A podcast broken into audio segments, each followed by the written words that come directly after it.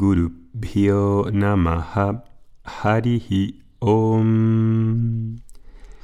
Bienvenidos a este podcast número 25 en el que hemos comenzado a hablar de cómo crear una vida de rutinas matinales, de mediodía y de por la tarde para poder vivir una vida de fuerza interior, de integridad y de armonía.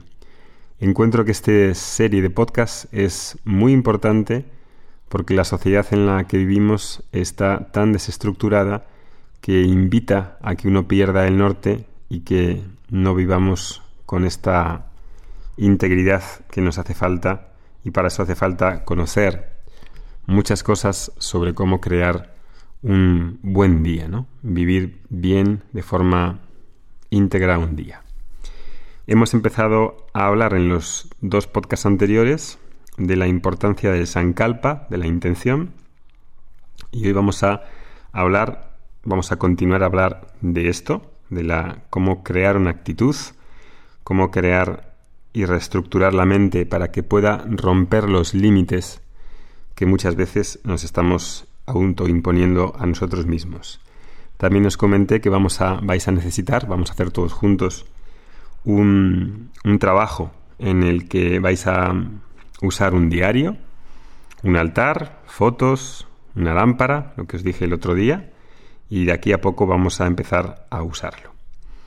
Entonces estamos, eh, hoy os quería hablar como dos, dos temas, ¿no? Cómo crear esta actitud del Sankalpa que pueda permitirte conquistar cualquier cosa. Y cuando hablo esto de conquistar cualquier cosa, me vienen a la mente pues muchas escuelas, ¿no? Y métodos que hablan de una especie de proceso motivacional en el que parece que cualquier cosa siempre se puede alcanzar si uno quiere. Puedes conquistar absolutamente todo. Claro, esto no va con la lógica que tiene el universo. Tener una actitud de que puedo conquistar todo es algo que vamos a hablar aquí, vamos a desarrollarlo pero no siempre voy a poder conquistar todo, porque si no, sería una especie de, de, Dios, ¿no?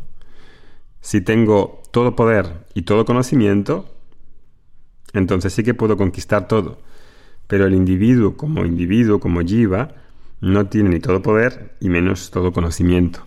Entonces va a haber factores externos que no controlo, que no dependen de mí, o factores internos como mi propia genética o el propio prarabdha karma, que crean una serie de condiciones, ¿no? Algunas se van a poder romper, y eso es lo que quiero ir hablando en estos dos siguientes podcasts, ¿no?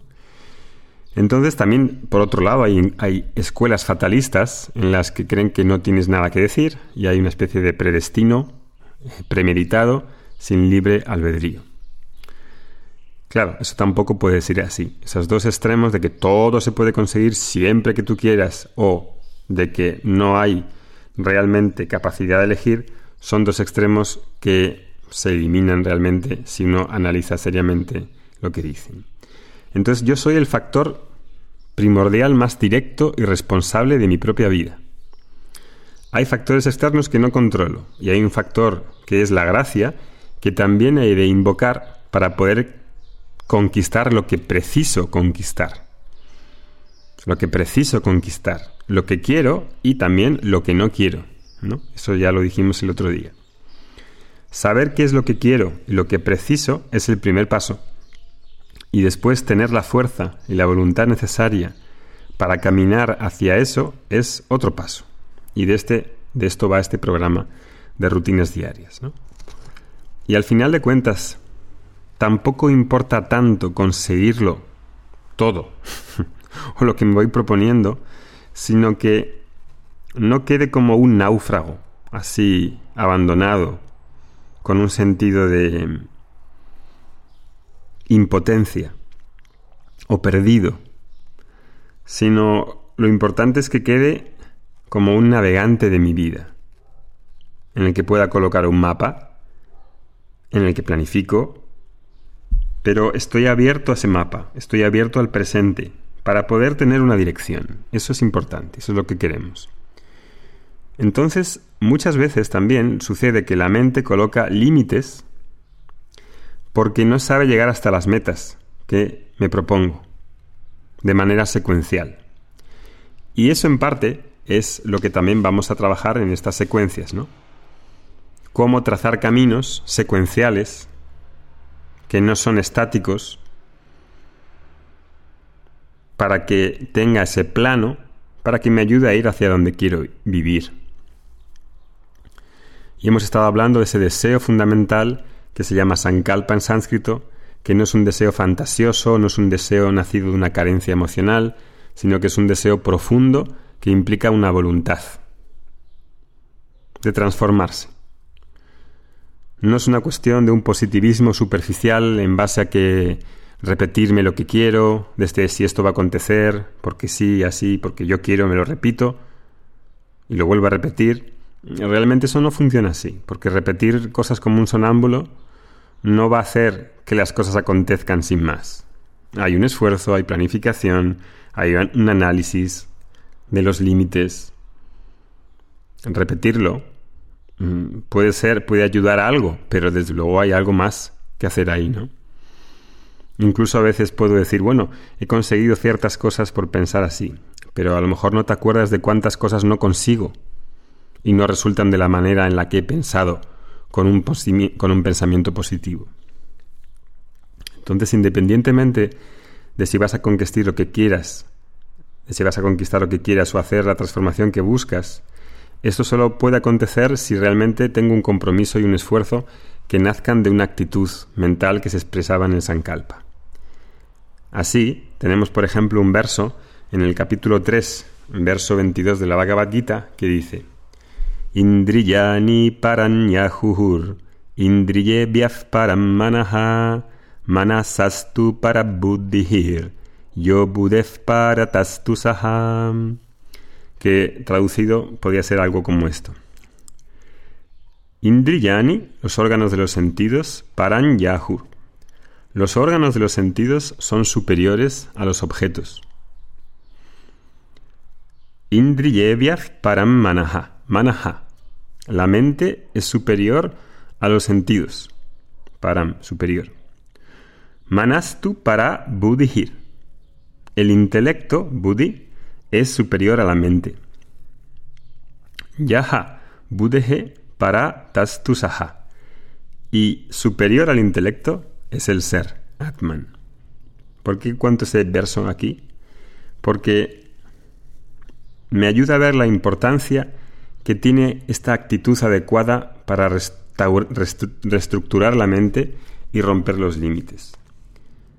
Entonces dice el verso, los objetos externos, ¿no? Pueden crear adicciones en mí y pueden controlarme. Puedo desarrollar atracciones y aversiones, ragaduesas, que me hacen dependiente. Y todo lo que me haga dependiente y me haga, obviamente depender significa andar con muletas, eso es lo contrario de ser libre. Si los objetos me hacen, o con objetos me refiero siempre a cosas, personas, situaciones, si los objetos me hacen dependiente, es lo contrario de ser libre. Y dice que el verso, que los órganos son de los sentidos son más fuertes que los objetos. Es decir, que he de desarrollar una cierta maestría sobre las cosas. Puedo incrementar mi dominio sobre las cosas de manera que las vea objetivamente y vean lo que me pueden dar, cómo me pueden ayudar, cómo puedo utilizar los objetos para ser más objetivo en vez de estar proyectando cosas que no tienen los objetos. Y luego dice, la mente es más fuerte que los órganos de los sentidos, porque los órganos de los sentidos, los ojos, la, vista, el olfato, etc., puedo redireccionarlos hacia donde quiero que se dirijan, y no al revés. Cuando voy a un centro comercial, si solamente me dejo llevar por los ojos y me meto en todas las tiendas y compro, ¿quién es el maestro ahí? ¿Quién es el maestro o el esclavo? La mente parece ser la esclava de los sentidos, ¿no? Entonces los sentidos puedo dirigirlos. Si los dirijo, la mente es más fuerte y no al revés. Si los sentidos son los que tripulan, entonces estoy secuestrado, como decíamos el otro día en el texto de Yuvayatra del curso de Vedanta. Si comando la nave, es la mente quien conduce los sentidos. Y después dice, y el intelecto es decir, la forma en la que pienso, mi filosofía de vida, es la que hace que la mente funcione de una manera y pueda ir para un lado u otro. Y en el verso dice, mi intelecto es más fuerte que la mente. El intelecto puede dirigir a la mente. Cuando digo mente, me refiero a mm, la capacidad de mm, dudar, la capacidad emocional. La mente en la cultura védica, mente es como el receptor de los sentidos, en el que coordina los sentidos, recibe las impresiones de los sentidos, es la facultad emotiva, la facultad, digamos, discursiva. Y el intelecto es el que decide, el que tiene las cosas claras y toma una decisión, también asociada con la voluntad. El intelecto puede dirigir, es más fuerte que la mente. Y finalmente, Atman, tu ser, el sujeto, es más fuerte que el intelecto, porque al final es el que lo sostiene y le da vida. Sin un ser consciente y existente no hay intelecto. Y ese verso me ayuda a ver que con esa actitud de la fuerza que hay en mí, de lo fuerte que soy, puedo reestructurar, reestructurar mi personalidad y mi individualidad para que pueda ser capaz de conquistar cualquier cosa. Y obviamente, claro que existen límites y factores que no controlo, pero en términos de la mente, esas limitaciones es como si no existiesen. Y tenemos muchas limitaciones, y en realidad en la mente no hay limitaciones, solamente hay flaquezas que puedan ser superadas. Y he de crear una actitud